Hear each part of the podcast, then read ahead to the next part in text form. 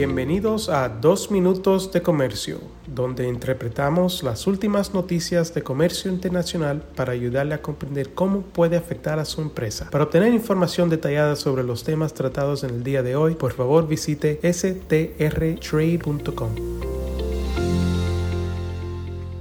Mi nombre es Juan Moreno y soy el director de regulación aduanal en el despacho de Sandler, Travis y Rosenberg en nuestra oficina de San Francisco, California.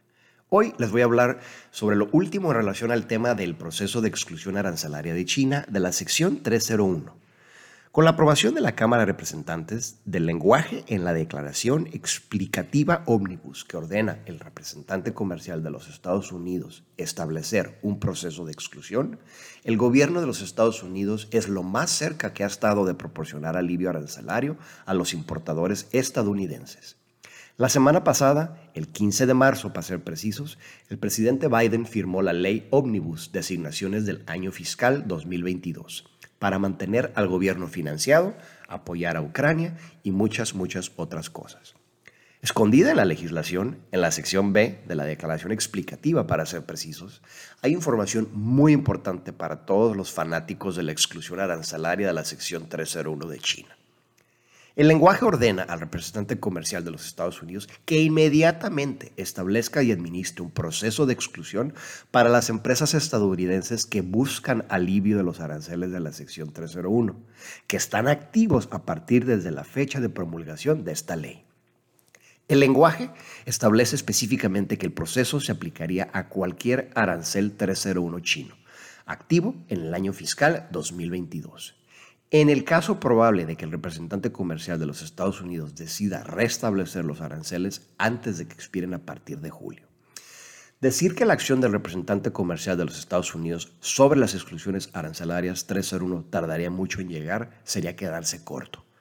Desde que las exclusiones arancelarias expiraron por completo en diciembre del 2020, los representantes de diferentes industrias, incluido el suyo, han estado clamando porque el representante comercial de los Estados Unidos renueve las exclusiones vencidas y crea un proceso de exclusión nuevo. Con respecto a lo primero, el representante comercial de los Estados Unidos creó para su crédito un proceso para renovar algunas exclusiones. Dejemos de lado por el momento que el representante comercial de los Estados Unidos tardó casi un año en hacerlo. Las exclusiones, si se aprueban, solo son retroactivas a octubre, cuando se abrió el proceso. Solo las exclusiones que expiraron en diciembre del 2020 son elegibles para la reincorporación. Y que más de dos meses después del cierre del periodo de comentarios todavía no tenemos indicación de cuándo el representante comercial de los Estados Unidos emitirá determinaciones con respecto a las solicitudes de reincorporación.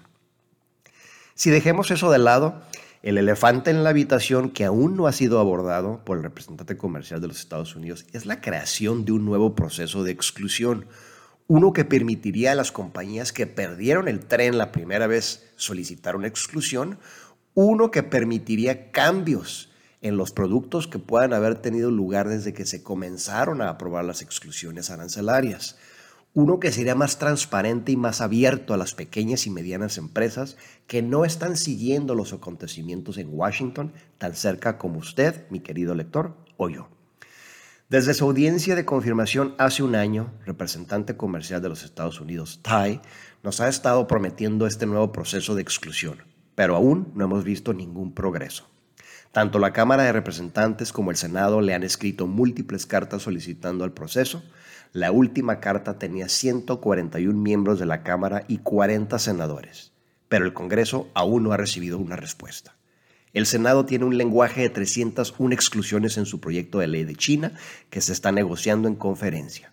Y ahora que este lenguaje explicativo ha sido aprobado en el Omnibus, el representante comercial de los Estados Unidos recibirá el mensaje, establecerá inmediatamente el nuevo proceso de exclusión según las indicaciones. Ya veremos. Les agradezco su atención y les mando un cordial saludo. Hasta la próxima. Con profesionales en nueve oficinas, Sandler Travis Rosenberg es la firma de abogados más grande del mundo dedicada a asuntos legales de comercio internacional, aduanas y exportación.